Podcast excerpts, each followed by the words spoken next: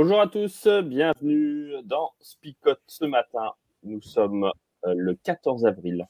Nous sommes encore réveillés et nous partageons aujourd'hui des, des faux témoignages. Donc euh, voilà, euh, ce matin ce sera ne, ne dis pas de faux témoignages aux uns et aux autres. Mais il paraît, j'ai entendu dire que il se pourrait, peut-être dans l'éventualité, il y a un copain qui m'a dit hein, que ce serait peut-être envisageable de et là, je sais pas. faut toujours que je travaille mes chutes, hein, en fait. Hein. Donc, euh, allez, on y va. On lit le texte. Alors, c'est très simple, hein, mais euh, parce que ça fait déjà depuis le début de la semaine qu'on a le même texte. Mais euh, je vous propose qu'on partage et puis qu'on essaye d'en discuter tous ensemble.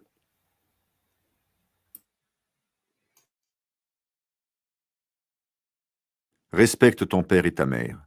Ainsi tu vivras longtemps dans le pays que moi, le Seigneur, je te donne. Ne tue personne. Ne commets pas d'adultère. Ne vole pas. Ne témoigne pas faussement contre ton prochain. Ne désire pas pour toi la maison de ton prochain. N'aie pas envie de prendre sa femme, ni son esclave, ni sa servante, ni son bœuf, ni son âne. Ne désire rien de ce qui est à lui. Voilà, alors ce qui nous intéressait ce matin, c'est ne témoigne pas faussement contre ton prochain. Euh, voilà, une parole euh, assez simple.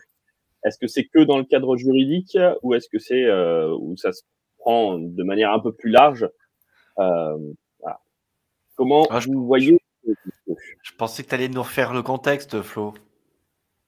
Bah, le contexte, c'est le dix commandements, voilà. Ça y est, au bout de, neuf jours, tu deviens très minimaliste maintenant, hein, sur les paroles.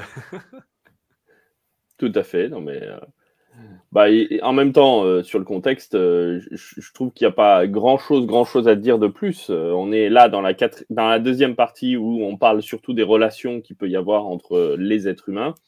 Et dans ces relations, bah, il me semble que ne pas mentir envers son prochain est une bonne chose. Euh, en tout cas, moi, mon besoin d'authenticité et de vérité, euh, au moins, il est rempli par, celle, euh, par cette parole. Mais je sais pas vous. Bah, moi, je trouve global, pardon, juste au niveau global biblique, par rapport à ce qu'on disait hier avec Flip, c'est intéressant. On l'a dit hier, hein, ça finit par la convoitise, par là où finalement tout a commencé à travers Satan dans la Bible. Mais celui qui est juste avant, c'est justement le mensonge. Et le mensonge, ça va être dans la Bible l'arme de Satan. En tout cas, le faux témoignage contre, en l'occurrence contre Dieu euh, au départ. Et euh, du coup, c'est intéressant de voir que le, texte va se centrer sur le, final, presque sur, euh, je dirais pas ce qui est le plus important, mais en tout cas, voilà, il y a un zoom quand même assez, assez particulier quoi, sur ces deux, derniers, deux dernières paroles. C'est ce que je, c'est ce que je voulais dire. Tu m'as coupé les Pardon. Euh. non, mais c'est, pour moi, c'est impressionnant de voir à quel point euh, ces paroles, en fait, elles sont liées et c'est pas des blocs séparés, euh, isolés les uns des autres, mais qu'au contraire, et particulièrement ces dernières paroles, cet enchaînement que tu viens de citer, Lio, en disant tiens, on, on, est en train de rétro-pédaler sur finalement le péché originel qui est convoitise, mensonge. Euh, alors, est-ce qu'il faut aller jusque euh, au vol, euh, à l'adultère? Je ne sais pas, dans le péché originel, en tout cas dans, les, dans ce qui se passe dans le jardin d'Éden, mais peut-être d'une certaine manière, en tout cas dans les intentions, euh, comme on l'a déjà évoqué, puisque si on dépasse juste le cadre de tuer et qu'on part sur l'intention, c'est quoi tuer, qu'on y part plus largement, ouais, dans le jardin d'Éden, il y a un meurtre d'une certaine manière, il y a un adultère aussi qui est produit. alors peut-être pas de manière sexuelle, mais on a aussi vu dans les jours précédents que l'adultère peut prendre différentes formes euh, et c'est léser quelqu'un. Enfin voilà, il y a, je trouve qu'il y a énormément de choses qui s'imbriquent et quand on y regarde, elles sont, c'est des paroles qui sont à la fois complémentaires et qui permettent de toucher d'autres dimensions, surtout quand on les place dans le contexte du Jardin d'Éden, mais quand on les passe aussi du, du Sermon sur la montagne de Matthieu 5. Voilà, c'était, je trouvais un contexte beaucoup plus large et beaucoup plus, euh, enfin pas beaucoup plus intéressant, mais en tout cas très intéressant. Oh là là. là... Bon, sinon, il ne faut pas mentir contre son prochain. Voilà, c'est pas bien de mentir. C'est pas bien, ouais. Mais si, tu on que là. Non, non, mais moi, ce que je trouvais intéressant aussi, ce qui m'a fait réfléchir là sur ces euh, ne témoigne pas faussement contre ton prochain, euh, au-delà du cadre juridique, ce que je trouvais euh, intéressant, c'était tout cet aspect de dire aujourd'hui, on a, on a beaucoup de. C'est très facile avec les réseaux sociaux de lancer des rumeurs et de nuire à quelqu'un avec des, vieilles ou des petites rumeurs quelconques et voyez à quel point est-ce que des personnes, des personnes célèbres vont être ennuyées par une rumeur qui est lancée, euh, d'un petit témoignage d'une personne qui euh, peut témoigner faussement et mettre à mal toute une, toute une carrière ou toute une, euh, toute une réputation. Et ça me fait beaucoup réfléchir parce que je me dis, ben, alors là, on est dans du concret et du pratique, mais bon, je suis désolé de toute façon. ouais, ouais, mais bon, euh, en vrai, qu'est-ce que tu veux dire de plus sur euh, ne pas mentir, quoi? Ah ben si, moi j'avais un autre aspect encore. Mais vas-y, bah, termine, vas-y. mais non, non, mais on, y reviendra, on y reviendra. Ok, bon, tu gardes ton idée, on y revient. Euh, si, moi, pour moi, ça rappelle aussi cette parole du mensonge, la parole du blasphème. Alors, je ne sais pas si vous allez comprendre là où je veux en venir, mais quand on a parlé du blasphème, on a parlé de ne pas utiliser le nom de Dieu en vain, et quelque part de faire parler Dieu là où il ne parle pas, ou d'abuser de la parole de Dieu auprès de quelqu'un. Et, pour moi, là, il y, a, quand même un petit écho entre les deux. Euh, c'est peut-être moi dans, dans ma tête, hein, simplement, qui fait le lien entre les deux. Mais je trouve qu'il y a un rapport entre le mensonge et quand on abuse du nom de Dieu, quand on fait mentir Dieu quelque part, ou qu'on laisse croire que Dieu est de telle ou telle manière à l'autre, alors qu'il n'est pas comme ça. Euh, pour moi, là aussi, c'est une, il y a, un effet d'écho entre cette parole de ne pas utiliser le nom de Doranvin, et on l'avait vu quand on avait parlé de cette parole-là la semaine dernière, c'est euh, euh, c'est pas juste utiliser des jurons au nom de Dieu ou je ne sais quoi, mais c'est aussi faire passer Dieu pour qui il n'est pas. Et quand on va tuer quelqu'un au nom de Dieu, bah, c'est mentir sur Dieu. Voilà. Et pour moi, là, il y a un petit, voilà, il y il y a un écho. Rassurez-moi, je ne suis pas le seul à le voir.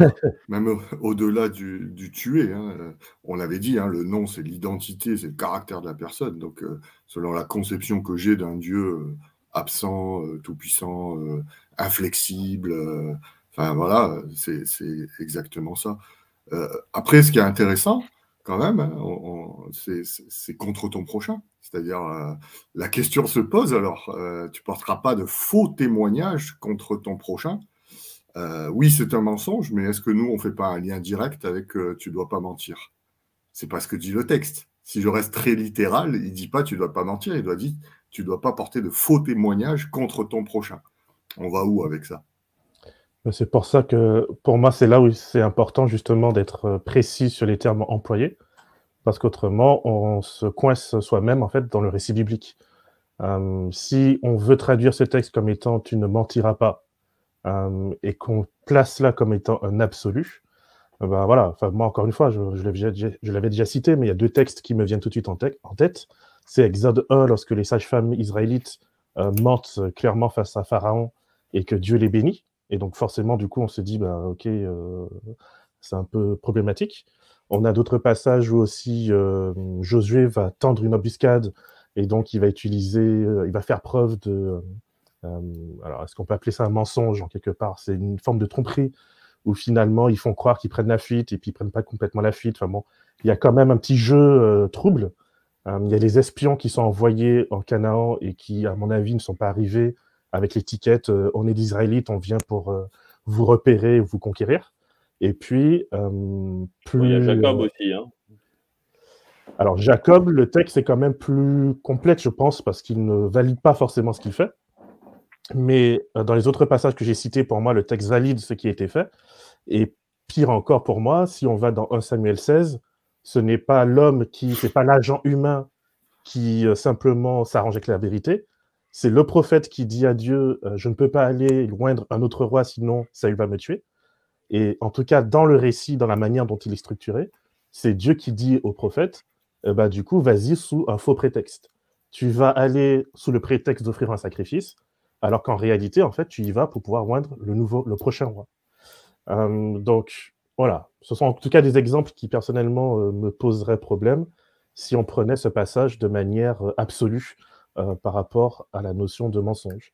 C'est pour ça que pour moi, dans le tu ne témoigneras pas faussement contre ton prochain, euh, dans les termes employés, j'y vois plutôt une référence au cadre effectivement euh, juridique, qui est que lorsque tu es dans une cour de justice, en fait, à l'époque, il n'y a pas de caméra, il n'y a pas les moyens d'enquête comme aujourd'hui avec les empreintes, l'ADN, etc. Donc en fait, la justice de l'époque repose sur l'honneur, sur la parole donnée. Or, le témoin est souvent celui, en plus, qui est censé lever euh, le premier la pierre, par exemple, en cas de, condamnation à mort, puisque la peine de mort existe. Euh, donc, je veux dire, si en tant que témoin, tu, tu portes un faux témoignage, tu t'engages, en fait, jusqu'au bout, jusqu'à dans le fait de tuer faussement quelqu'un qui ne le mérite pas. Et donc, pour moi, c'est pour ça que je le résume plutôt au cadre juridique, plutôt que dans quelque chose de plus général. Alors, ça ne veut pas dire que mentir, c'est bien. Euh, les contextes de mensonges, que ce soit par exemple avec Rab, la prostituée, euh, ou Samuel, on est toujours dans l'idée de sauver une vie. On est toujours dans l'idée que la vie humaine, en fait, est tellement précieuse qu'effectivement, euh, un mensonge qui sauve une vie, eh ben, finalement, moralement, de, de, mon point de vue en tout cas, c'était quelque chose de légitime.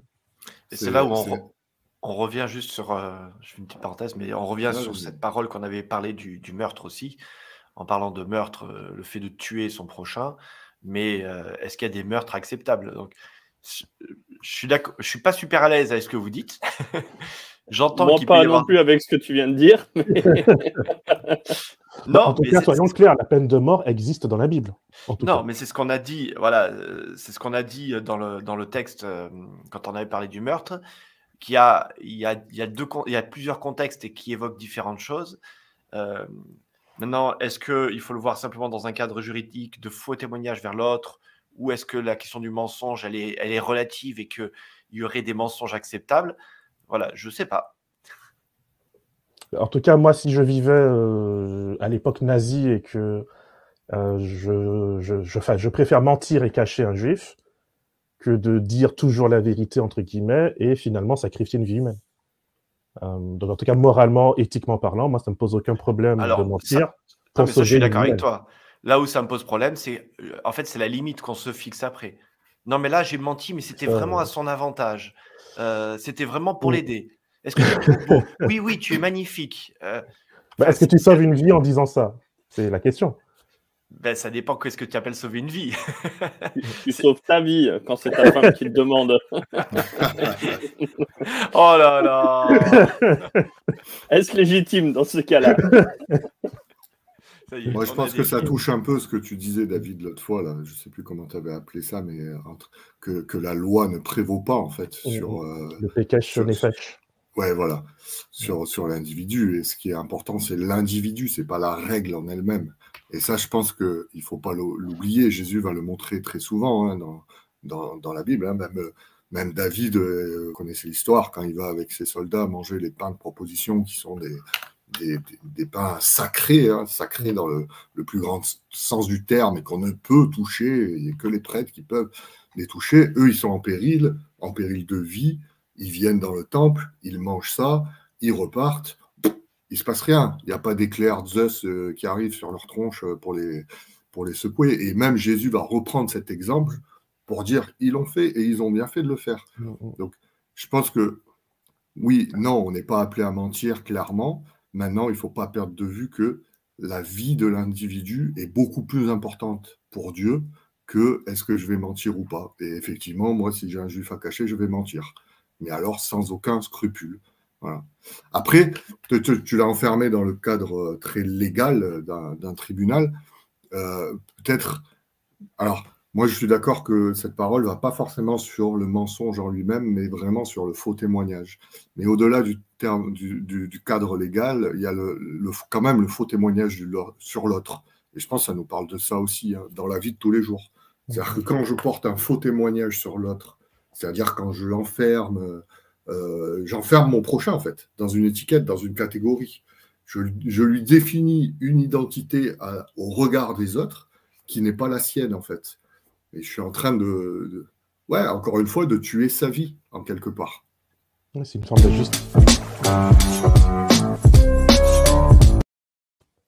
d'injustice. tu l'as bien pris, c'est une forme les gars aussi. Hein. c'est une forme d'injustice, je pense, que d'enfermer quelqu'un dans une vérité qui n'est pas la sienne. Ouais, tout à fait. Euh, or, le propos, effectivement, de Jésus que tu as cité se termine en disant Allez apprendre ce que signifie je préfère la compassion, en fait.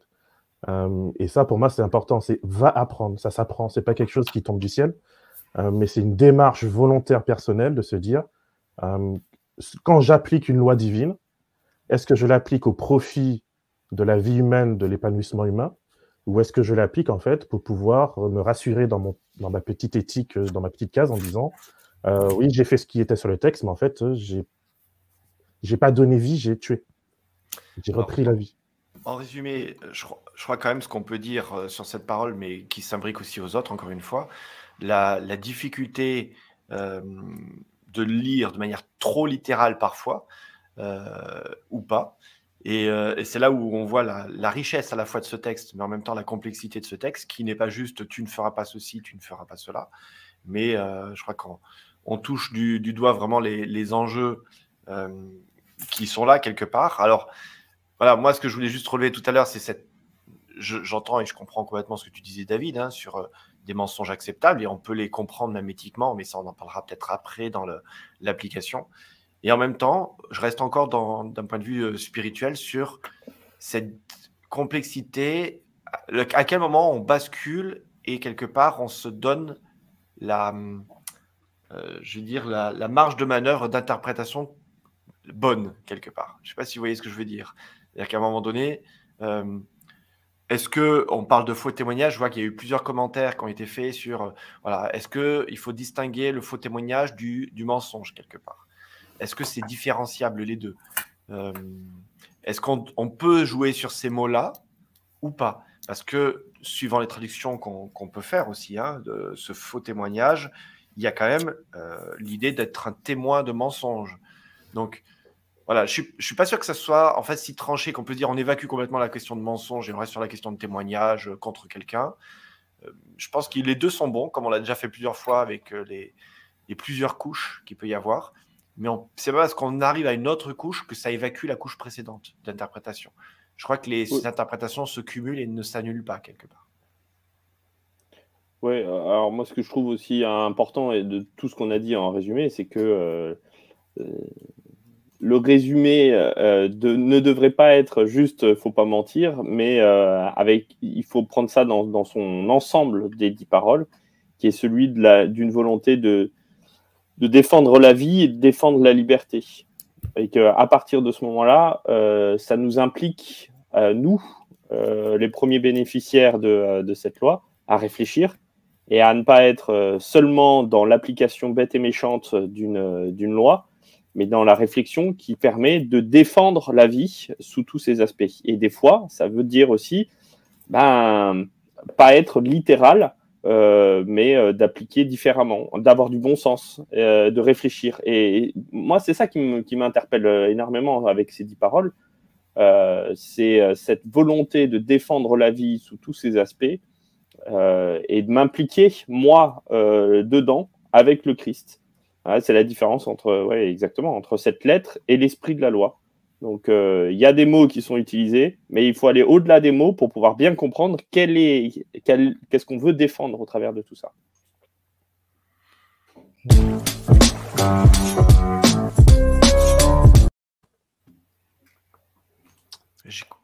en tout cas, c'est cette, euh, voilà, c'est cette, euh, ce côté délicat, ce côté de réflexion qui m'intéresse et qui me plaît beaucoup dans ces dix paroles, puisqu'effectivement, on pourrait se dire, euh, voilà, moi, je le lis tel qu'il est, euh, tel quel, Et puis, le reste, les conséquences, je m'en fiche, c'est le Seigneur qui, qui, prendra le relais. Moi, je me contente de toujours faire comme ci ou toujours faire comme, comme ça.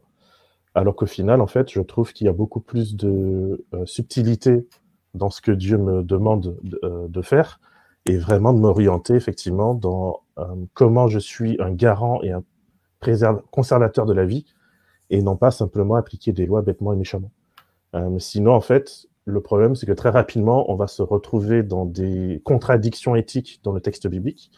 Euh, pourquoi est-ce que Jésus, dans particulièrement l'évangile de Marc, il y a toute cette notion du silence messianique où Jésus va même se fâcher contre les personnes qui disent la vérité sur lui, qui il est, en tant que Messie, en tant qu'envoyé de Dieu?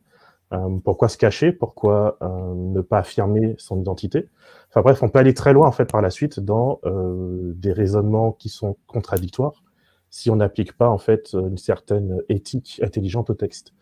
Or, mm. encore une fois, pour moi, ce qui importe, hein, alors encore une fois, il ne faut pas repartir d'ici en disant ah oui, on a dit à Spicote qu'on peut mentir. L'idée n'est pas là. L'idée de savoir quand j'applique la loi de Dieu, est-ce que je suis dans l'éthique de compassion de Dieu Est-ce que je suis dans l'éthique de vie de Dieu? Ou est-ce qu'en fait, je cherche simplement à appliquer quelque chose bêtement et méchamment, comme ça, je n'ai pas à réfléchir? Et si jamais il y a de conséquences graves à mes actions, je peux dire non, non, mais c'est pas ma faute. Euh, c'est marqué dans la Bible, j'ai appliqué, j'ai fait. Et tant pis si ça a tué en fait euh, des centaines de personnes ou des millions de personnes ou juste une personne en fait. Euh, et c'est là où pour moi on reste en tant qu'agent humain des agents responsables moralement pour la, une application très concrète, euh, je serai très littéral du coup. C'est, euh, tu porteras pas de faux témoignages contre ton prochain. Ça m'appelle à une, une, réflexion de dire mais comment je parle sur les autres, comment je parle des autres dans ma vie de tous les jours? Est-ce que je me permets pas parfois une petite, euh, une petite critique qui va bien avec les collègues par-dessous? Est-ce que je donne pas crédit parfois à quelques rumeurs qui croustillent un peu et que j'ai envie d'alimenter. Voilà, pour moi, c'est une application assez concrète de se poser cette question.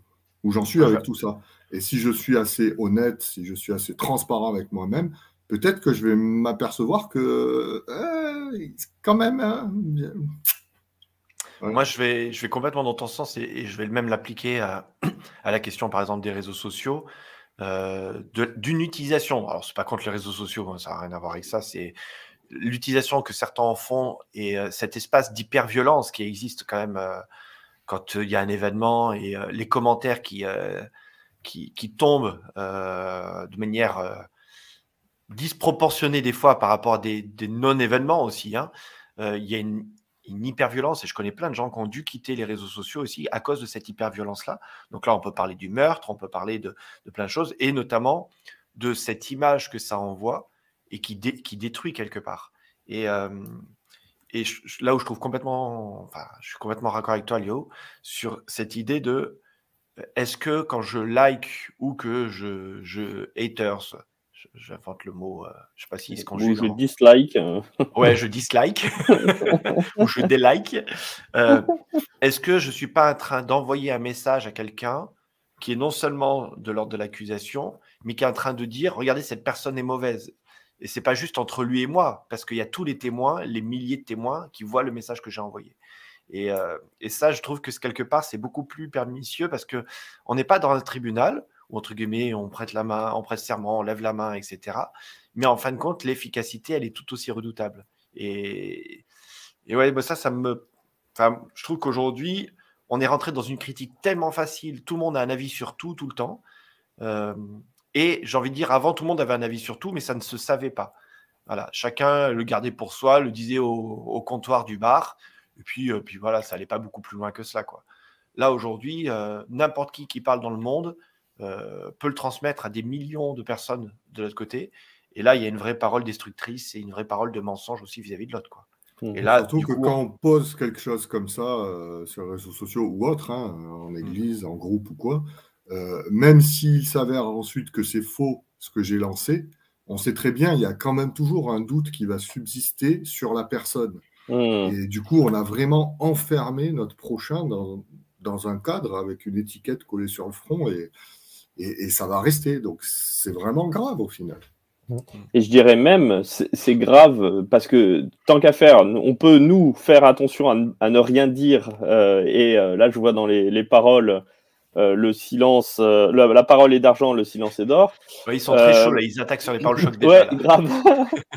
Mais j'ai envie de dire, quand il y a une rumeur qui sort et qu'on se tait et qu'on ne dit rien et qu'on ne mm. défend pas, la parole n'est pas d'or à ce moment-là. Hein. Enfin, le silence n'est pas d'or à ce moment-là il faut aussi, euh, à un moment donné, s'insurger euh, euh, ou au moins réagir pour dire ben, attention, là, c'est une rumeur, on n'a pas, on n'a pas de, preuves. Et, je crois que là aussi, quand on parlait d'éthique tout à l'heure, c'est aussi se poser la question de ne pas être juste.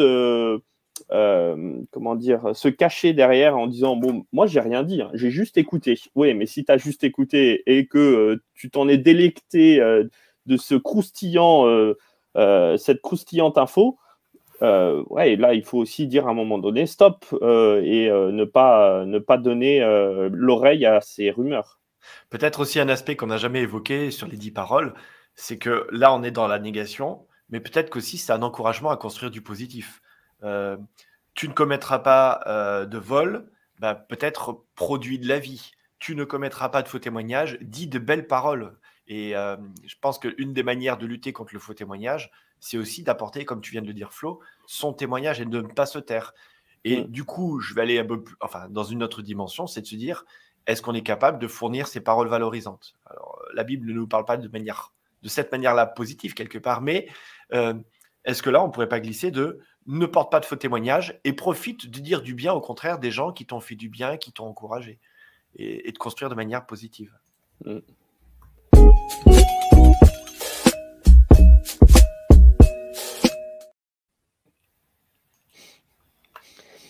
Je lis les, euh, les paroles choc et Gérard s'est lâché euh, apparemment. Alors on arrive, mais je les prends dans l'ordre parce que sinon je vais en louper. Parce que ce matin vous êtes euh, très très prolifique au niveau des paroles choc. Alors on y va.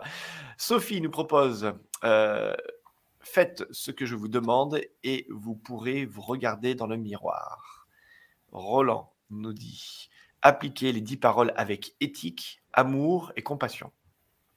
Bon, il n'y aura pas de Golden Buzzer hein, parce qu'il a déjà été donné hier, mais euh, il y a de belles choses qui arrivent aussi. Donc, Gérard, la parole choc que nous avions dissimulée et, et spoilée juste avant. La parole est d'argent, le silence est d'or. Mais il ne s'est pas arrêté là, Gérard. Suite alors. Boucle alors, boucle là. Alors, oui, ah oui pardon, suite. Alors, boucle là, point, point barre, pardon. Euh... Cornel, je sais pas si c'est une parole choc, mais c'est sympa. Ouais, voilà, j'ai hésité aussi, il fallait que je la relise. Si le mensonge est une tumeur apparue à cause du péché, le faux témoignage, c'est la forme cancérogène, cancéreuse de la tumeur. Euh, alors, on a le suite de suite de Gérard qui nous dit boucle la. Bah ah non, c'est la même. Il avait remis la, pardon, il avait mis la parenthèse. nous avons Sophie qui nous propose Dieu dit, faites ce que je vous dis et vous arriverez à vous regarder dans le miroir. Laurence nous propose que ta parole ne soit jamais source de mort. Mmh. Et on a David, et euh, les gars, c'est à vous après. Hein. Quitte à témoigner, témoignons du Christ en tout temps. Moi, je dirais que ta parole soit toujours enrobée de grâce.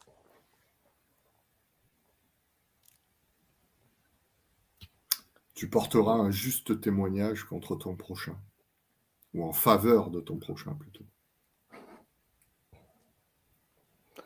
Euh... Taire ou parler, il faut choisir. Mais... t'as choisi là. ouais. Mais euh, toujours pour ton prochain. Mais je dirais défends la vérité à tout prix. Mm. Ok. Eh ben, mes amis, je vous propose que on s'arrête là si euh, c'est fini pour les paroles choc. Euh, mais je vous invite à ce que nous puissions justement euh, prier.